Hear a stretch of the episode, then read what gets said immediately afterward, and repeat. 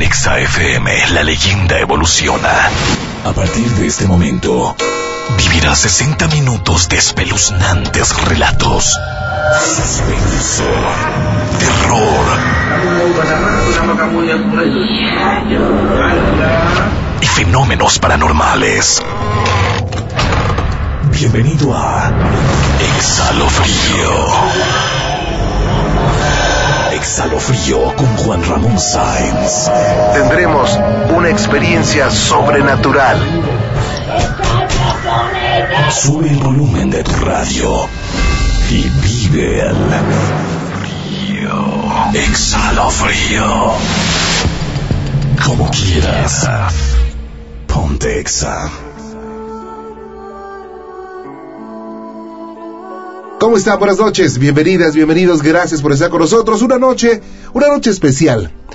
Una noche donde, bueno, hace muchísimo tiempo se eh, llevó a cabo un hecho que para el mundo, para la historia de la humanidad fue trascendente. La muerte, la pasión y muerte del Maestro Jesucristo y en jueves y viernes santos de todos los años, bueno, pues se recuerda este hecho y en todo el mundo pues hay ciertos actos alusivos a todo esto. Pero en esta noche vamos a tener en cuenta que hay fenómenos sobrenaturales, pero de esos fenómenos sobrenaturales que no espantan. Esos fenómenos que al contrario tienen un origen divino. Esos fenómenos que logran que aún la ciencia se ponga en jaque. Esos fenómenos que sanan a personas, esos fenómenos que libran de la muerte a algunos, esos fenómenos que nos salvan de algún peligro o nos remedian casi como por arte de magia una situación. Esto será producto de unos seres, unos seres especiales, que son seres de luz. Se dice desde hace mucho tiempo que nosotros nacemos y que Dios designa a un guardia a un custodio para cada uno de nosotros, es decir, nuestro ángel de la guarda. Y bueno, muy pocas veces nos acordamos que Él existe y que está junto de nosotros. Muy pocas veces le pedimos ayuda. Muy pocas veces tenemos en cuenta que hay alguien cuidándonos. Y en muchas ocasiones recurrimos a tantas cosas, a amuletos y a tantas cosas, esperando que, que llegue esa solución mágica y bueno, pues nos desesperamos los seres humanos. Siempre va a haber dificultades, periodos de problemas. Por supuesto es parte de la vida y es algo que nos enseña para evolucionar. Pero a partir de hoy quisiera que nos acordáramos más de ese ser que fue destinado para nosotros. Nuestro ángel, de hecho, cuando éramos pequeños, nos decía el abuelito o la mamá, a ver, tienes que hacer oración, ángel de mi guarda, dulce compañía, y bueno, pues ahí se sigue, ¿no? Pero hoy en día creemos que esas eran cosas de la abuela, que eso no existe. Siempre nos acordamos de Dios o de un ángel cuando tiembla o cuando tenemos a un familiar eh, agonizante o cuando, no sé, tenemos un problema muy, muy apremiante, es cuando nos acordamos de un ser divino. ¿Por qué? ¿Será que por naturaleza somos eh, injustos los seres humanos? Vamos a platicar hoy acerca de milagros, acerca de ángeles. Y me da mucho gusto tener en esta cabina a dos grandes amigos. Ustedes los conocen perfectamente. Ella la persona, y créanme que yo conozco a muchas personas que eh, hablan del tema de ángeles y al igual que eh, otros eh, amigos periodistas opinan, ella es la persona que más sabe de ángeles en México y de verdad es un honor tenerla en esta cabina. Lucia Aspra, ¿cómo estás? Muy bien y muchísimas gracias por invitarme. Celebro tantísimo que estés aquí en estas instalaciones donde se siente una vibra de que de maravilla, de crecimiento y es un honor para mí estar compartiendo contigo aquí. Muchísimas gracias y aquí con nuestro compañero. Claro que sí. Gracias, Lucy, por estar aquí, por eh, venirnos a hablar de ese tema tan apasionante que son los ángeles. Así es, sí. Que los ángeles son seres espirituales que están junto a nosotros continuamente y sí es cuestión de poner un poco nuestra atención en ellos. Y lo que tú dijiste al principio, pedir su auxilio, pedir su asistencia porque ellos nos respetan profundamente, no intervienen en nuestro espacio si nosotros no se lo autorizamos. Necesitamos tener un espacio perfecto de luz para para que ellos puedan compartir, eh, pero como eso no siempre se da, necesitamos nosotros abrir esa barrera energética que nos rodea. Por medio de la petición, pedirle ángel de mi guarda, mi dulce compañía, no me desamparen ni de noche ni de día, o con nuestras propias palabras, ángel mío, ayúdame, ángel mío, eh, por favor cúbreme con tu manto de protección. Y la verdad es que cuando empezamos a acercarnos a los ángeles, así con formas eh, sencillas, eh, cualquier situación que es apremiante, podemos estar ante un peligro inminente y si pedimos la asistencia de los ángeles es sorprendente la forma en que ellos nos cubren con protección. hay muchísimos casos reportados de personas que ante un peligro así eh, inmediatamente pidieron la presencia de su ángel y llegaron uh, pasaron y no sucedió nada y con el tiempo supieron porque el delincuente o alguna así, persona que le iban a atacar decía bueno pues es que esa persona yo no la ataqué porque venía con escoltas o venía con perros unos perros grandotes y sí de ese tipo de ejemplos tenemos muchísimos y testimonios la verdad es que es impresionante. Hoy tuvimos que llenar una caja completa de testimonios y eso lo hacemos como cada mes de testimonios que nos van llegando ahí a la Casa de los Ángeles, de milagros, eh, eh, podríamos decir, de ángeles en la vida. Claro, y bueno, precisamente qué bueno que mencionan los testimonios porque también vamos a conocer testimonios reales, testimonios que nos ocurren a personas como usted o como yo, situaciones de milagro. Que bueno, yo no sé por qué, no le hacemos tanto caso a esos fenómenos sobrenaturales de milagros. Nos llaman más la atención los duendes, las brujas, las hadas, los fantasmas, pero también muy fundamental es pensar que hay situaciones sobrenaturales positivas y por supuesto las hay. Lucy, muchas gracias por estar aquí y voy a, a, a pedirte que nos hables mucho de los ángeles porque hay muchos jóvenes, muchos amigos que nos escuchan en este momento, que tal vez tengan una idea errónea acerca de Los Ángeles. Eh, bueno, la mercadotecnia hoy en día eh, habla mucho de si tienes el ángel rosita te va a ir bien en el amor. Si tienes el ángel dorado te va a ir bien en el dinero. Sí o sea pero como si fuera una obligación. Vamos a hablar de todo esto claro que sí. en un momento más. Muchas gracias Lucy Aspra. Y bueno pues usted lo conoce también.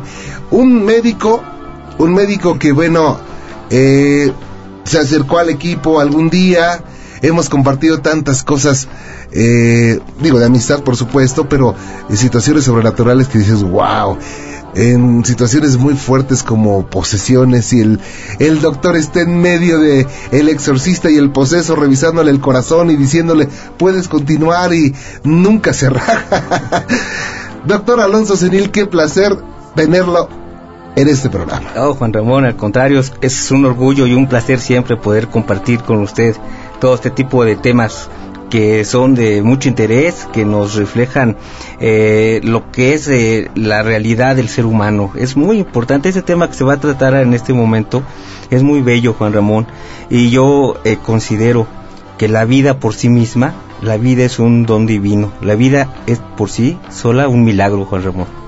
Claro, y bueno, usted y colegas de usted habrán conocido casos que los dejan pues eh, eh, con la boca abierta, ¿no? El libro dice, es que esta persona, según el libro, tenía que morirse en esta madrugada porque ya lógicamente pues no tiene recursos físicos para poder sobrevivir. Sin embargo, a los dos, tres días se levanta y lo doy de alta. Y son cosas que no se explican efectivamente eh, se encuentran en los hospitales, en clínicas, en diversos lugares de atención a la salud, eh, casos que eh, en un momento dado son inexplicables. Y aunque uno trata de buscar la causa del mejoramiento físico de una persona o por qué estaba tan grave pudo salir adelante, siempre habrá, siempre habrá algo de fondo muy importante, Juan Ramón, que es la fe. La fe es como como el requisito indispensable para penetrar a ese mundo espiritual. Eh, es, es muy, muy importante la fe, el deseo de querer sobrevivir, el deseo de seguir luchando por llevar a nuestra sociedad parte de nosotros mismos, porque yo quiero sentir esto, nosotros somos parte de Dios, Entonces necesitamos de esa integridad física, de esa salud, para poder seguir llevando ese mensaje que Dios nos ha dado a todos nosotros. Claro, y bueno, pues bienvenido doctor, muchas gracias. Al contrario, muchas gracias. Y también vamos a conocer casos de personas como usted o como yo, que un ángel les cambió la vida. Así de fácil. Un ángel cambió el rumbo de su vida como por arte de magia. Pero para que se diera esa situación, tuvo que haber pasado algo, algo interesante. Lucy Aspra, hoy en día, bueno, se habla de Los Ángeles, se ha metido mucho a la mercadotecnia, la situación de Los Ángeles. Eh, digo, como en todos los órdenes, ¿no? También se venden trolls y también se venden hadas y elfos y se piensan muchas cosas. Vamos a recibir una llamada y después quisiera que me definieras qué es un ángel porque para muchas personas es la figurita que está en casa y lo que tienen en casa es una figura en forma de lo que se cree que es, un ángel. Es un retrato, podríamos decir, Pero el equivalente. No es un ángel. No, no, por supuesto que no. Claro. Gracias, Lucy. Y bueno, pues tengo en la línea a Miguel Ramírez. Miguel, ¿cómo estás? Buenas noches, bienvenido. Buenas noches, gracias, buenas noches. Oye, bienvenido, gracias por estar con nosotros, Miguel. No, gracias a usted por la amabilidad de invitarme. Muy amable. Y bueno, hoy eh, estamos hablando de un tema muy especial, milagros. Eh, como decía hace un momento, eh, los seres humanos eh, hacemos caso de eh, situaciones sobrenaturales, de esas de duendes, de brujas, de fantasmas, nos llaman mucho la atención, hasta Claro. películas hay, pero esos fenómenos sobrenaturales eh, que nos cambian la vida, que son positivos, que son divinos, casi ni les hacemos caso, no sé por qué. Tú viviste algo, algo que tal vez un ángel o un ser de luz cambió tu vida, ¿verdad? Así es, la verdad que Dios me dio la oportunidad, me tocó con su corazón. Ajá. Yo viví una vida muy tormentosa, de drogas, de alcohol, de pues de todo lo, lo malo que hay en esta vida. Ajá. Y Dios me dio la oportunidad de, pues hizo el milagro conmigo. ¿Cómo fue este proceso, Miguel? O sea, eh, en algún momento de tu vida, como decimos, normalmente pisaste fondo. Por alguna causa, digo que no se puede, no, no, nadie debe juzgar, cada quien tiene su vida y hay que respetarla. Por alguna causa tocaste fondo, te fuiste al mundo de las drogas. ¿Qué pasó? ¿Cómo fue esa transformación? Digo, y una trans- transformación que va de, de negro a blanco, ¿no? Que no es fácil.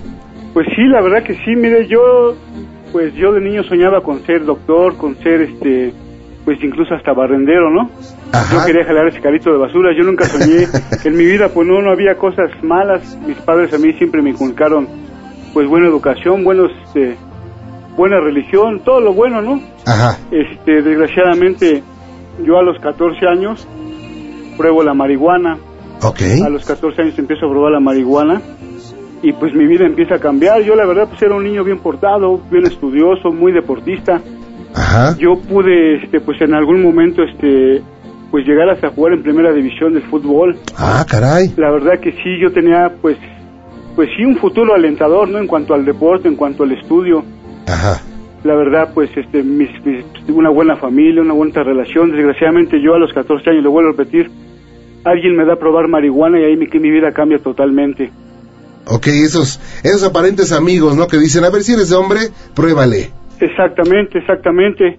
Entonces uno, pues digo, yo estaba chavo y la verdad que este, digo, yo no había vivido lo suficiente como para decir que no. Ajá. Este, yo acepto ese cigarro de marihuana y de ahí pues mi vida se transforma, ¿no?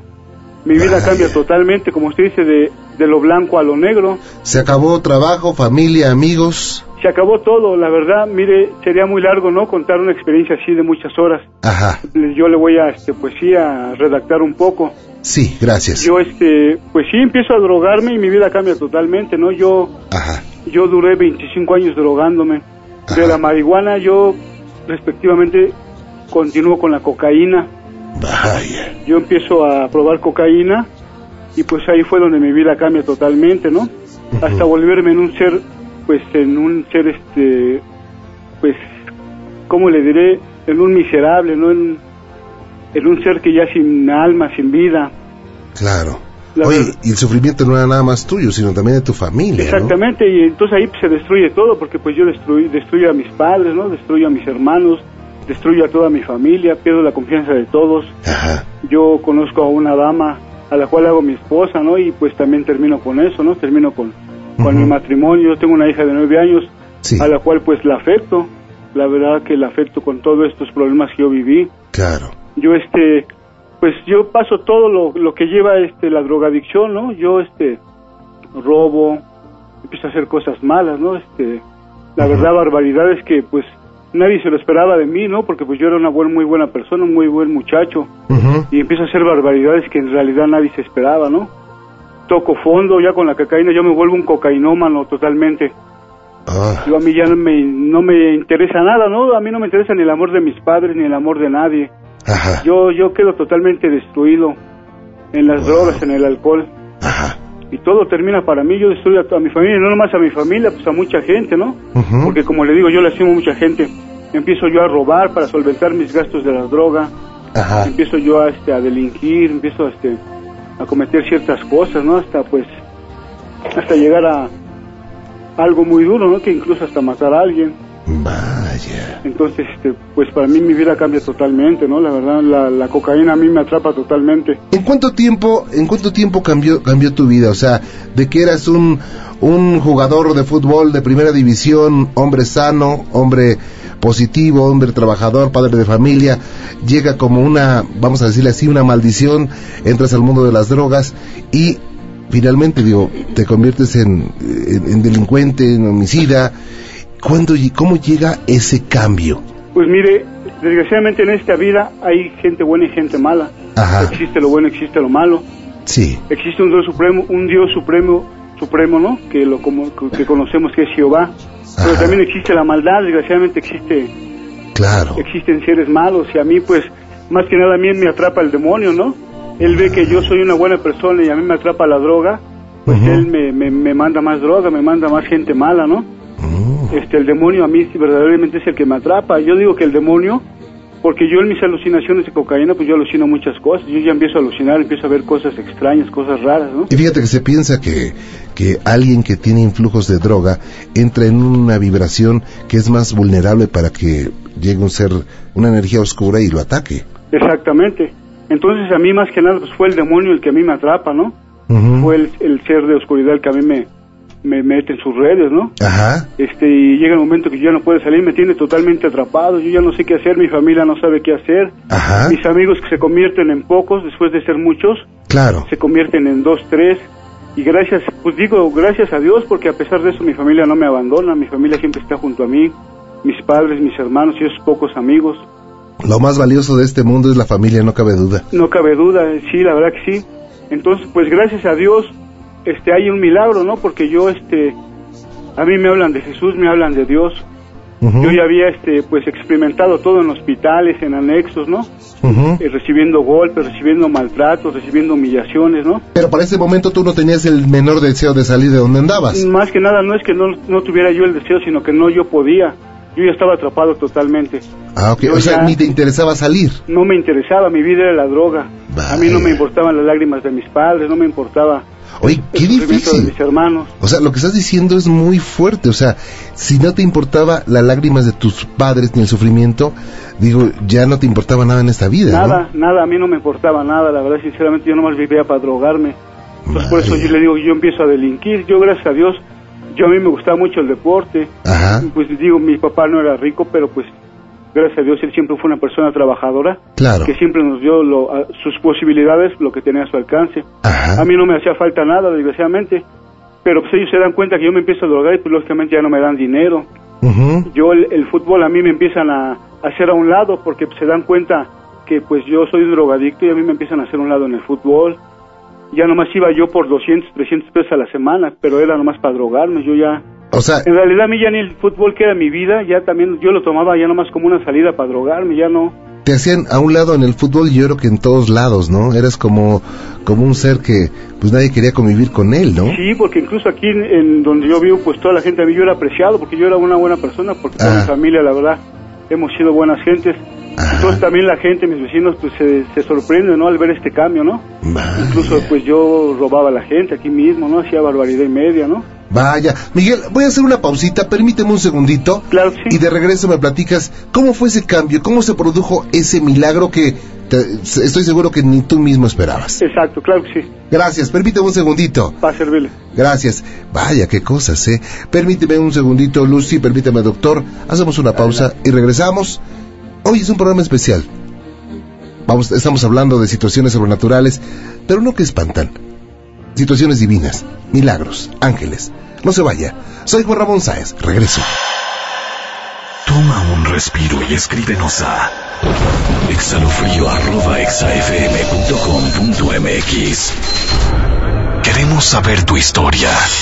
Después de la pausa continúa. Exhalofrío con Juan Ramón Sáenz. Como quieras. Ponte Exa. El suspenso está de regreso. Manda un mensaje con la palabra exhalofrío al 33433 y atrévete a contar tu historia. Como quieras.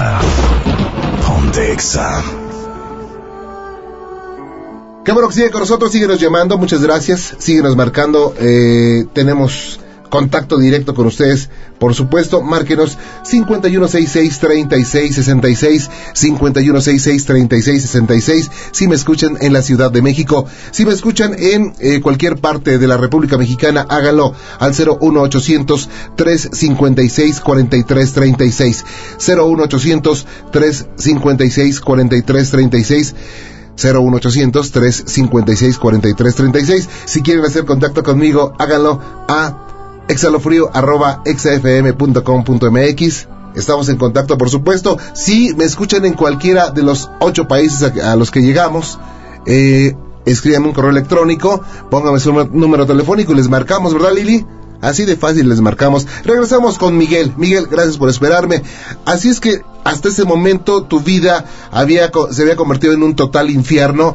Eh, ¿Cuánto tiempo había eh, pasado de que probaste la droga hasta este momento que estabas ya en el fondo? Pues yo ya llevaba yo más o menos 25 años drogándome, 23 años Ah, más o menos. tantos años, digo, Sí, perdón lo que te voy a decir, pero antes estás vivo, ¿eh? Sí, eh, ahora sí que pues fue un milagro, la verdad que hasta yo pues mismo me sorprendo, ¿no? La verdad que Yo, yo pensé que ibas a decir, no, pues unos meses o no, un año. no, yo yo tengo 40 años, soy una persona ya mayor de 40 años, O sea, de los cuales más de la mitad me pasé de drogando. Fueron muchos años. Sí, ¿Cómo llega ese, ese, ese, ese milagro, esa luz que cambió tu vida? Pues mire, pues más que nada, pues la desesperación de mis, de mi familia, le vuelvo a repetir que nunca me abandonaron mis padres, Ajá. mis hermanos, y te- pero también este llega un vecina, una vecina este de mi hermana, Ajá. ella le comenta que hay un lugar donde pues yo puedo cambiar, ¿no? Porque ya habíamos buscado todo tipo de pues de búsqueda y no encontrábamos nada, le vuelvo a repetir anexos, hospitales, todo, entonces Ajá. nada, nada. Granjas. Granjas, sí, granjas. Yo, incluso de una donde pues fui golpeado severamente. Ujú. Este, me- esta persona le comenta a mi hermana, y a mi hermana me comenta a mí, y pues ahora sí que dije, pues es la última este, oportunidad que yo tengo, ¿no? Yo ya no había nada, ni ser humano, nada que me hiciera cambiar de, de forma de pensar. Ujú. Yo asisto a una, una- un, este, un evento semanal que es como un retiro, Ujú. Y ahí fue donde yo conozco a Dios, ¿no? Donde Dios me da la gran oportunidad, y algo muy importante, Dios me pone a mí a dos personas, ¿no? Que es, es el, el señor Javier y la señora Josefina. Son dos personas que a mí me cambian. Bueno, yo los veo como ángeles, ¿no? Yo los veo así como alguien que me mandó Dios, ¿no? ¿Y cómo? En, en mi camino. Y tú llegas a ese lugar, supongo que llegas sin, sin muchas ganas que digamos. No, yo llego casi muerto. Yo llego ya, este... Ah, ok. Yo caminaba por inercia. Yo ya mi vida ya... Ya no era vida, no sé si me entienda. Claro. Mi vida ya estaba abatida por las drogas, mi vida ya estaba aba- abatida por las mentiras, por todo lo que el, el ser de, de maldad nos hace, nos hace sentir, ¿no? Claro. Él ya me había atrapado totalmente, yo el demonio ya me tenía en sus manos, Ajá. ya no había escapatoria. A mí lo único que me podía salvar en ese momento era Dios. Sí. Yo llego a ese lugar, Dios me toca, Dios me da la oportunidad de, de un cambio de vida. Y a pesar de eso yo sigo renuente, porque habían sido muchos años de drogadicción, muchos años de, de, de estar en el, en el fondo, ¿no? De, de estar en la oscuridad. Me había convertido en un mediocre totalmente, esa es la Claro. palabra. ¿Qué pasa en tu corazón y en tu mente? ¿Qué pasa en ese cambio en tu corazón y en tu mente, Miguel? Híjoles, pues el amor que siempre ha tenido mi familia hacia mí, mis amigos, ¿no? Mi esposa, mi hija, el amor de esas pocas personas, ¿no? Y sobre todo, pues Dios me hace un milagro enorme en mí, ¿no? Me hace ver la, la vida diferente, ¿no? Me hace ver la, la vida de diferente manera. Totalmente, la verdad que sí, sí, un gran milagro en mí. Llegó el gran milagro de tu vida. Más que nada, ¿sabe qué? Más que nada a mí lo que me hace sentir bien, que perdona todas las cosas que yo hice.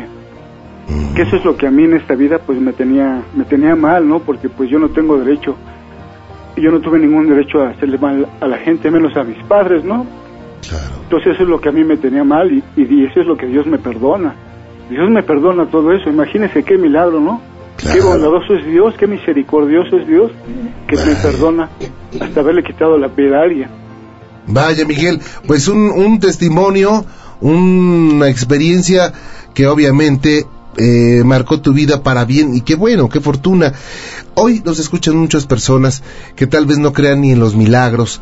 ¿Qué les puedes decir si están pasando por alguna situación agobiante? Digo, no necesariamente una, una, una vida como la tuya, pero eh, están pasando por algún bache. ¿Qué les puedes recomendar? Tú que has vivido en carne propia un milagro. Pues que se acerquen a Dios. La verdad que muchas veces este, nosotros tenemos creencias a lo mejor de, pues, de raíces, ¿no? Que nos inculcaron.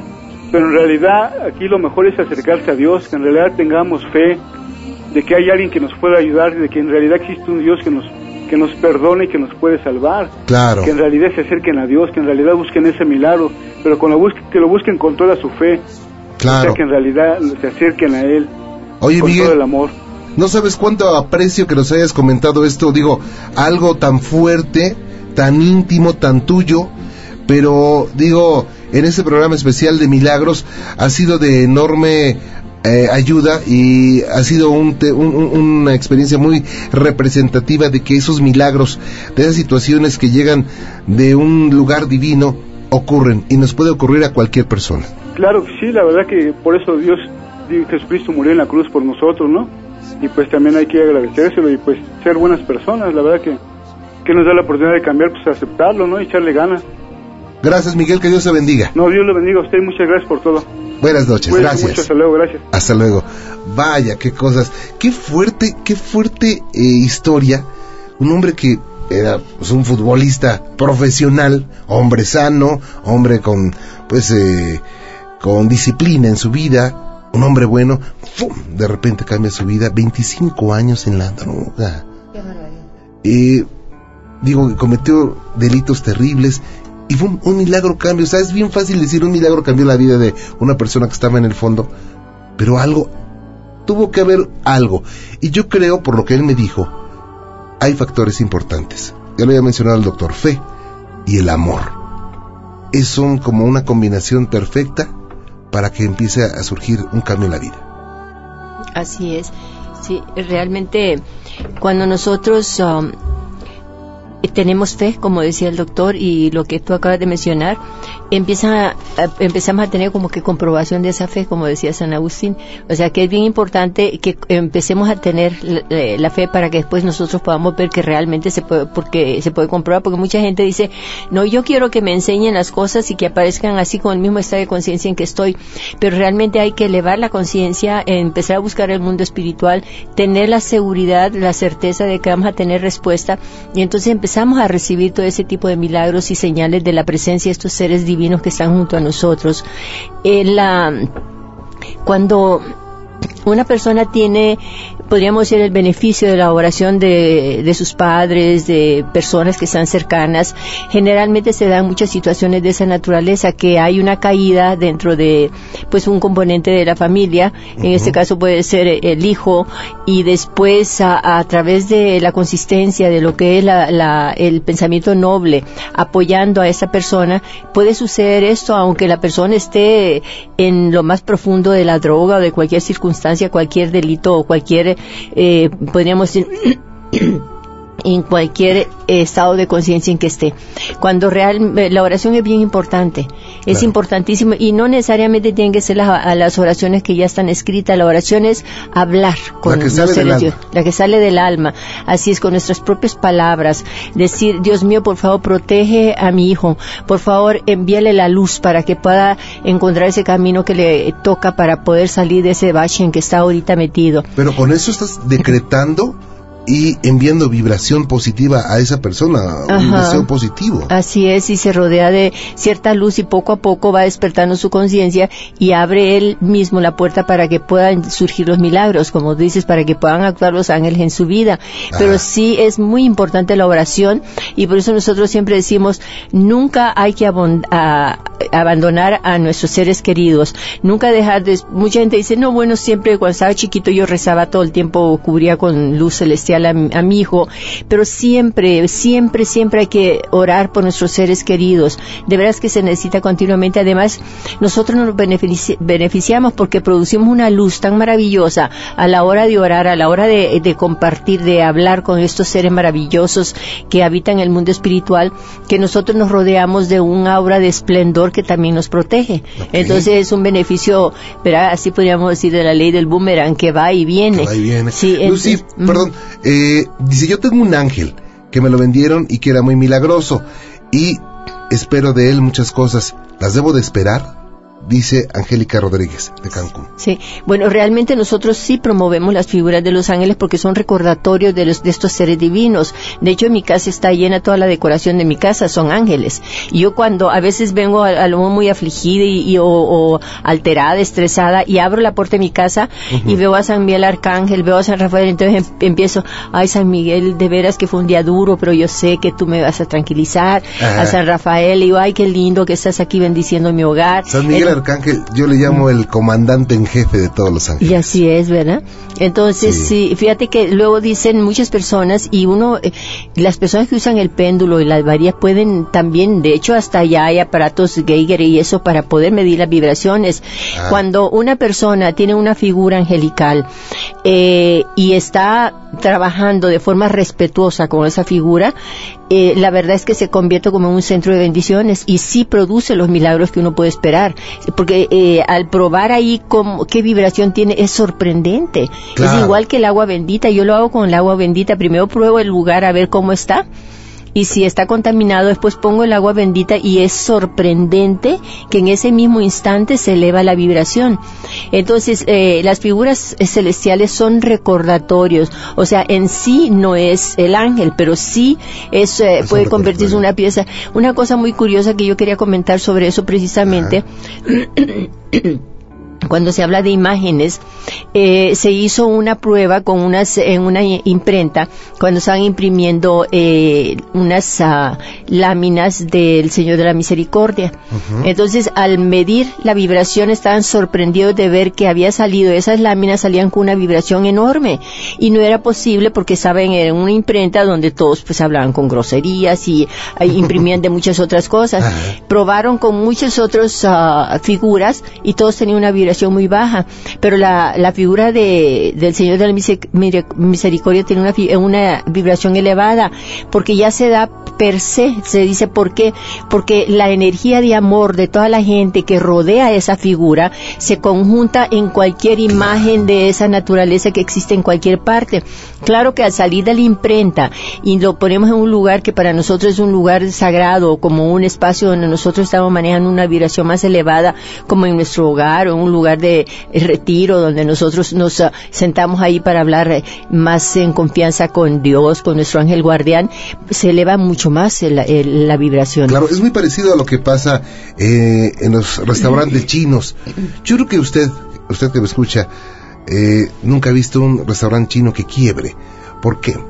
Porque en la cultura china, cuando realizan su comida, se frotan las manos e impregnan buena energía. Entonces, eso es, eso es muy lógico. Es muy lógico que no pensamos nunca en eso, pero es lógico que cuando se elabora algo y se le impregna la energía positiva, obviamente va a llevar esa energía al lugar donde se, donde se ponga, ¿no? Sí. Eh, Lucy, ¿qué es un ángel así en forma breve? Sí, bueno, en forma breve, un ángel es un ser espiritual. Así como nosotros somos seres espirituales, la diferencia entre nosotros y los ángeles es que ellos no tienen un cuerpo físico. Nosotros ahorita nuestra función es trabajar en un mundo material y Dios nos ha dado un cuerpo tridimensional, o sea, el cuerpo de carne y hueso que tenemos para para cubrir nuestro espíritu, para trabajar en el mundo material. El espíritu es puro, no podría eh, trabajar directamente en ese mundo, entonces necesita recubrirse esas sustancias cada vez más espesas hasta llegar al mundo material. Entonces, cuando nosotros pensamos en los ángeles, los ángeles son igual que nosotros, nada más que no tienen ese cuerpo. Son seres que tienen únicamente el cuerpo espiritual. ¿Por qué tienen únicamente el cuerpo espiritual y ahí nos pueden guiar? Porque todo lo que sale de Dios es perfecto, pero nosotros en el caso nuestro, al salir del seno de Dios somos perfectos, pero al ir descendiendo a la materia vamos perdiendo, podríamos decir, cubriéndonos con vibraciones que no son tan perfectas. Eh, y aquí tenemos que aprender a soltar esas uh, partículas negativas para volver a ascender hacia nuestro Padre ya perfecto, ya como eh, con la capacidad de poder guardar a otra humanidad. Okay. Nuestra función en el futuro va a ser esa, o sea, nosotros no, nuestro futuro no es estar en una nube tocando el arpa eternamente, es igual hacer esas funciones de seres que están ahorita trabajando protegiendo a nuestra humanidad, que nos preceden por muchísimos millones de años seres mucho, muy elevados. Uh -huh. eh, el décimo libro de Lucy Espra lo tengo en la mano, Batalla Cósmica. ¿Cuándo salió Lucy? Eh, salió hace como 15 días, pero ayer fue la presentación. Ah, muy y bien. Sí. Oye, ¿dónde lo pueden conseguir? El, ¿Con qué el, librería? Eh, en cualquier librería, sí. En, y en la Casa tiendas? de Los Ángeles también, en las tiendas del Tecolotito, dicen también, sí. la Casa de Los Ángeles está en Campeche, Campeche, 261, esquina con Chilpancingo, y enfrente está la fortaleza de San Miguel Arcángel. Está bien y ahí padre, también ahí bien bonito. Eh, está muy bonito, sí, tiene una vibración especial. Lucía para Batalla Cósmica, ¿cómo envolvernos de luz celestial para ser conducidos por los ángeles del amor? Algo así de que, como una guía para encontrar el camino con el contacto con el ángel. Así es, o sea, el, el, libro trata de todas las situaciones que se están dando ahorita en el planeta. Eh, toca algunos puntos que mucha gente dice a primera vista parece que no estuvieran relacionados con los ángeles, pero pues realmente todo está relacionado, pero ahí se habla de cosas físicas que estamos viviendo en ese momento como son pues uh, las sendas químicas que, de las que se habla tanto y en las páginas hay muchas páginas que hablan sobre las sendas químicas que es como que que están esparciendo microbios en el ambiente para contaminar a la gente por eso están apareciendo tantas enfermedades extrañas que antes pues eran muy eh, reducidas y ahora cada vez eh, hay más.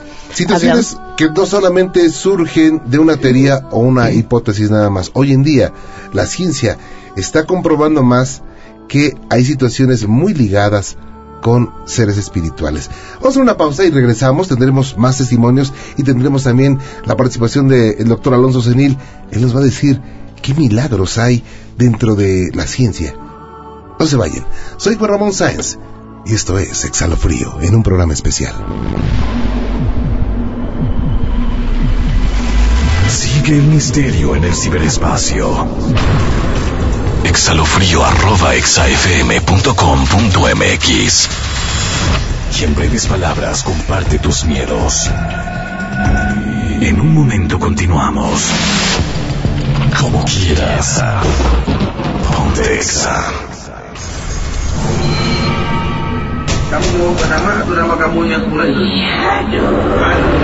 Sigue al borde del terror en Exhalo frío. Exhalo frío. Juan Ramón Sáenz sigue con un relato que te dejará frío. Como quieras. Ponte Exa. Qué bueno que siguen con nosotros, gracias. Gracias por estar con nosotros. Eh, han contacto a través del Facebook. Es Exhalofrío, XFM.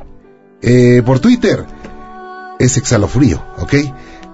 Y bueno, pues, bueno, es Exhalofrío en Facebook, XFM, y en Twitter es Exhalofrío, eh, 5166-3666, 5166-3666.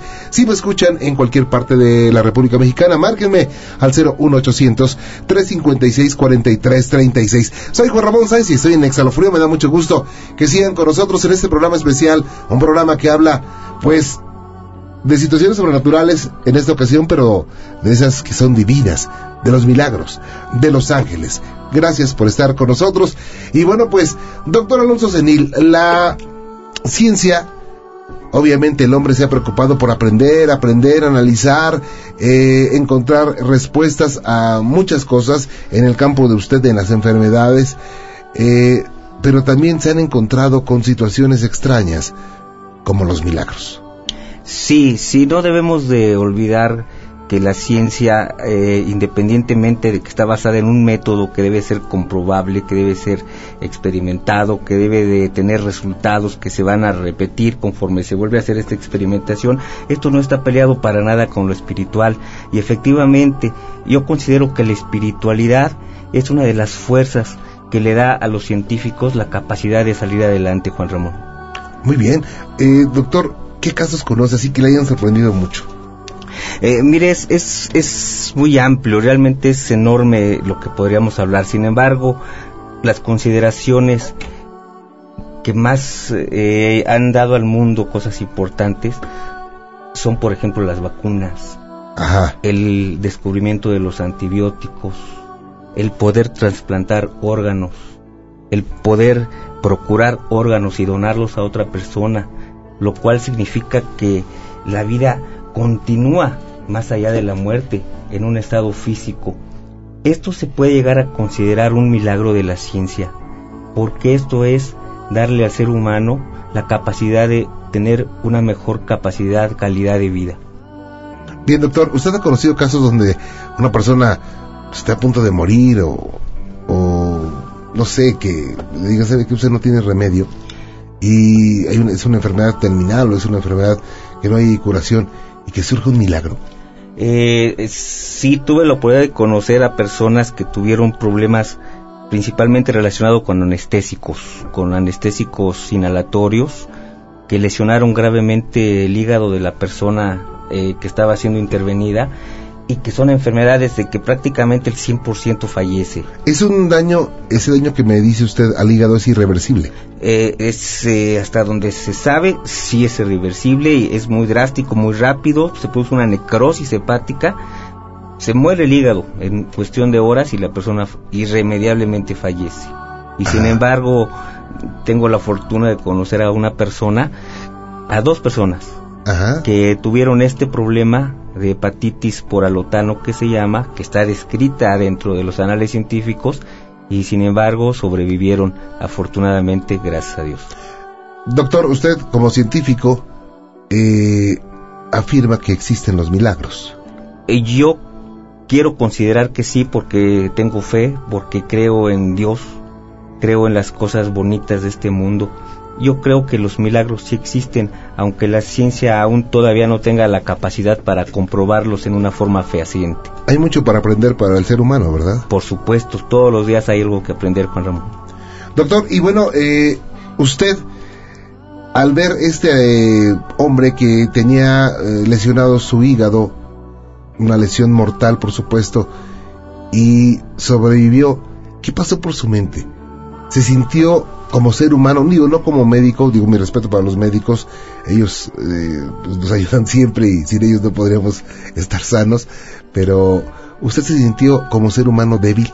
No, no, al contrario, Juan Ramón, es, eh, es como un alimento espiritual que le llega a uno, no sé de dónde, pero le alimenta a uno, le lleva esa luz que decía Lucia hace un momentito, se llena uno de luz, Juan Ramón y realmente es placentero ver que una gente haya salido de una situación tan grave o tan delicada. ¿Sus colegas que le decían? Eh, principalmente el asombro y, y el gusto de ver a una persona recuperada de una situación tan delicada. ¿Y el enfermo qué decía? ¿El enfermo sabía que, iba a fallecer? Eh, eh, sabía de la situación grave por la que estaba pasando eh, desgraciadamente, eh, durante un procedimiento anestésico, el paciente, por ejemplo, en este caso, estaba inconsciente. Las primeras horas eh, de, posteriores a la cirugía y la anestesia, todavía no había un recuerdo adecuado de lo que estaba de lo que había pasado y de lo que estaba sucediendo. Esta persona me comentaba que veía que llegaban los compañeros a saludarla, la veían en forma triste, algunos llorando, y ella no se explicaba qué estaba pasando. Hasta después ya se enteró lo que había tenido. Y no lo podía creer, ¿no? No, no lo podía creer. Y estaba pues muy encantada con el, eh, con el saber que estaba viva. Y yo creo que más que nada el agradecimiento a Dios que le dio la oportunidad de volver a, a tener una oportunidad por delante. Oiga, ¿y los familiares? Ellos sí sabían que, Sí. que el problema, el- yo creo que les dijeron, ¿sabe qué? Está, eh, su familiar tiene una afectación eh, grave en el hígado y es posible que, bueno, Que lo más seguro es fallezca. que fallezca. Sí, eh, todas las intervenciones quirúrgicas, eh, como todo en la vida, llevan riesgos y el familiar y el paciente deben de estar enterados de estos riesgos. Esto es con el fin de que no surjan situaciones extramédicas de tipo legal que puedan implicar o situaciones de tipo culposo. Este, esta información la sabían, pero cuando se dan cuenta que esta persona sobrevive, ¿qué pasó en- con la familia? Eh, el momento es agradecimiento. Hay algo que surge aquí muy importante, Juan Ramón, y que decía Lucia hace un momentito, la oración. Cuando uno sabe que hay un problema severo con su familiar, lo primero que llega a la mente es orar por esa persona, pedirle a Dios por su salud y si no, que lo recoja sin sufrimiento. Porque al fin algún día todos vamos a fallecer, vamos a cambiar nuestro estado energético. Ojalá que sea dentro de mucho tiempo, ¿no? Esperemos, sí, si no se nos enoja el banco. Juan El Ramón, banco se nos enoja. Deudas y luego cómo pagamos. Entonces yo creo que surgen situaciones espirituales muy importantes que llevan esa buena vibración hacia el alma de las personas, hacia sus células. Y de ahí puede surgir esa recuperación que desgraciadamente científicamente todavía no hay elementos para poderlo comprobar, pero ahí están. Claro, es lo que decía el doctor oriental que hacía pruebas con una, una molécula de agua, ¿verdad? Doctor Masalve Moto. Emoto, el doctor Emoto.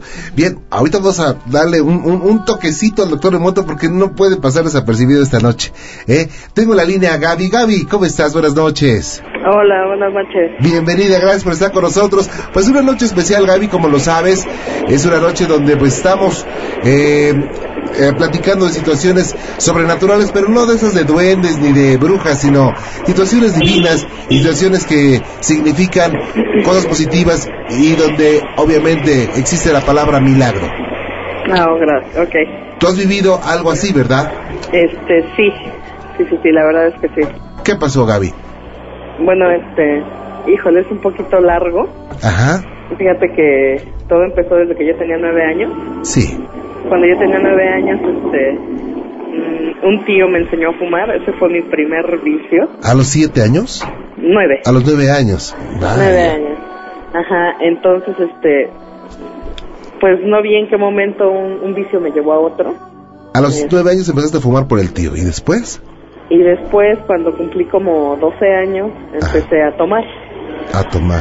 Ajá, me empecé a juntar con, con gente, este, pues un poco más grande que yo, este, gente que, que estaba en las pandillas, todo ese tipo de, de, de- de cosas, ¿no?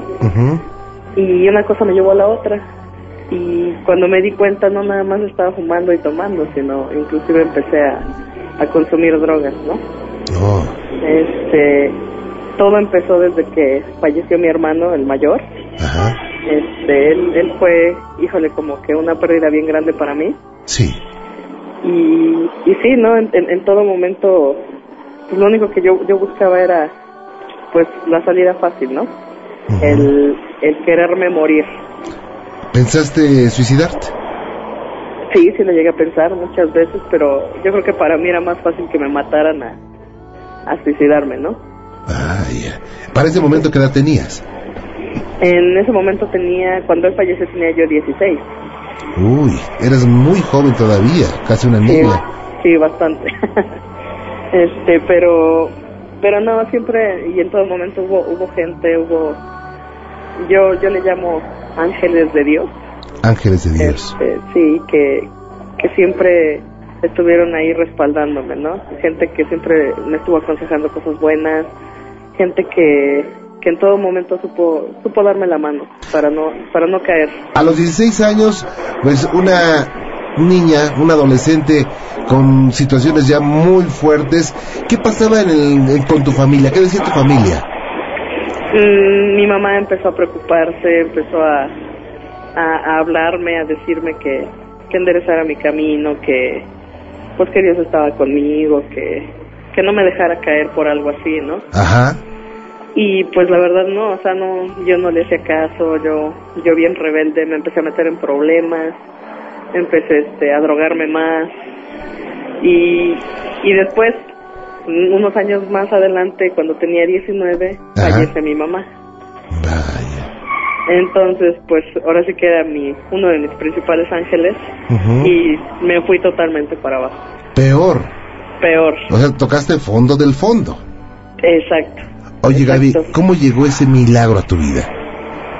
Bueno, este, hubo mucha gente que me, que me hablaba de Dios, hubo mucha gente que, que me decía que, que había un, un ser supremo, que, que Él me estaba cuidando, que en, en todo momento Él iba a estar siempre conmigo, que, que lo único que tenía que hacer era acercarme a Él, ¿no? Pero la verdad, pues nunca, o sea, yo me decían y yo los ignoraba, yo decía no, o sea, no es cierto, ¿no? Y no fue hasta que mm, una vez hace tres años estaba muriendo, Ujú. estaba muriendo y fue cuando, cuando realmente ya fue cuando toqué el fondo. ¿Fue una enfermedad? Sí, Ok, sí, yo soy hipotiroidea. ok. Este, me dejé de tomar las medicinas porque digo que yo no quería nada, no quería saber nada de mi vida. Qué peligroso es eso, ¿eh? Sí. Dejar de tomar las medicinas con esa enfermedad. Sí, sí, sí. Entonces las dejé de tomar y, y me vinieron pues varias cuestiones. Empecé a... Mi cuerpo se empezó a hinchar. Este, me vino una hemorragia, fui a dar al hospital. Me, me tuvieron que hacer una transfusión. Ujú. Y, y fue entonces cuando yo dije, ¿sabes qué? Dios mío, yo no me quiero morir. A pesar de que lo estaba buscando, yo le decía, Dios mío, no me dejes morir. Ujú. O sea, tengo una vida por delante y, y la verdad no, ¿no? Sí. Fue cuando yo yo me alejé de- del alcohol, de las drogas, de, de todo, ¿no? O sea, fue, fue un, un proceso bastante duro Ajá. porque me dio el síndrome de, de abstinencia. Ok. Este, era, híjole, eran, eran unos, un- unas peleas constantes conmigo misma de, de, de que no quería yo nada, ¿no? Este, me- lo único que necesitaba mi cuerpo era la droga. Ujú. La droga, el alcohol y... Pero siempre estuvo el, el respaldo de Dios En, en todo momento. Oye, Gaby, pues cambió tu vida de negro a blanco como por arte de magia. Es fácil Sí. decirlo, pero el sufrimiento fue grande para ti y para tu familia.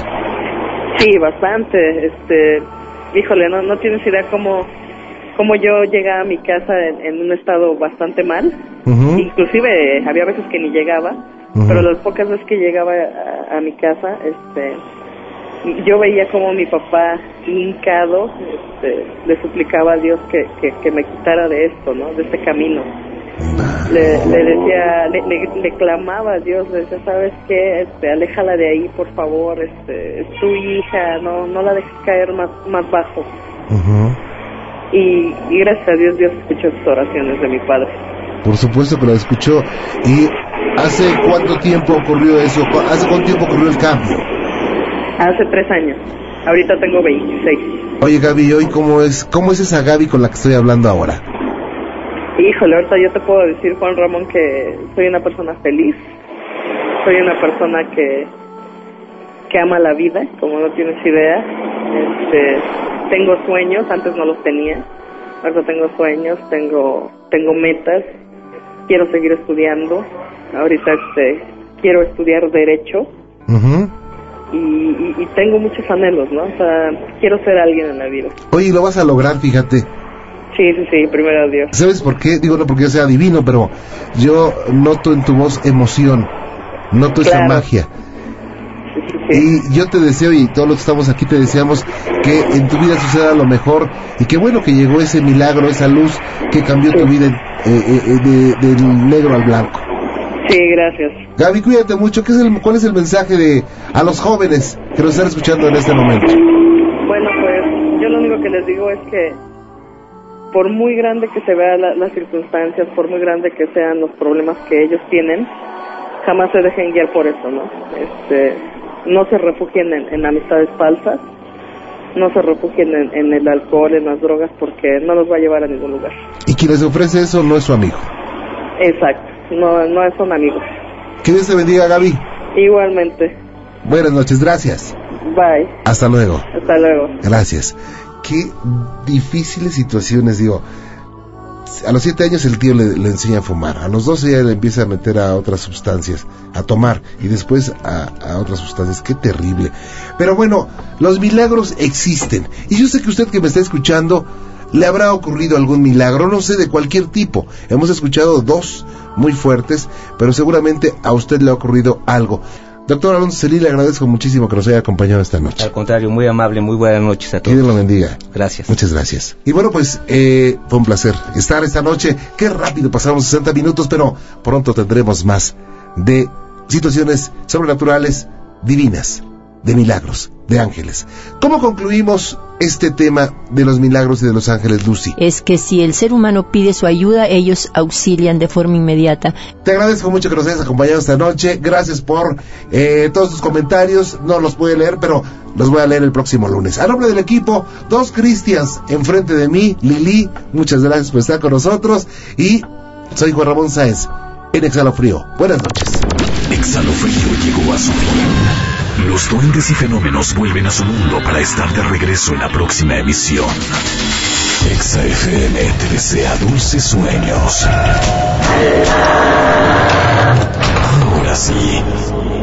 Apaga la luz y descansa. Como quieras. Ponte Exa.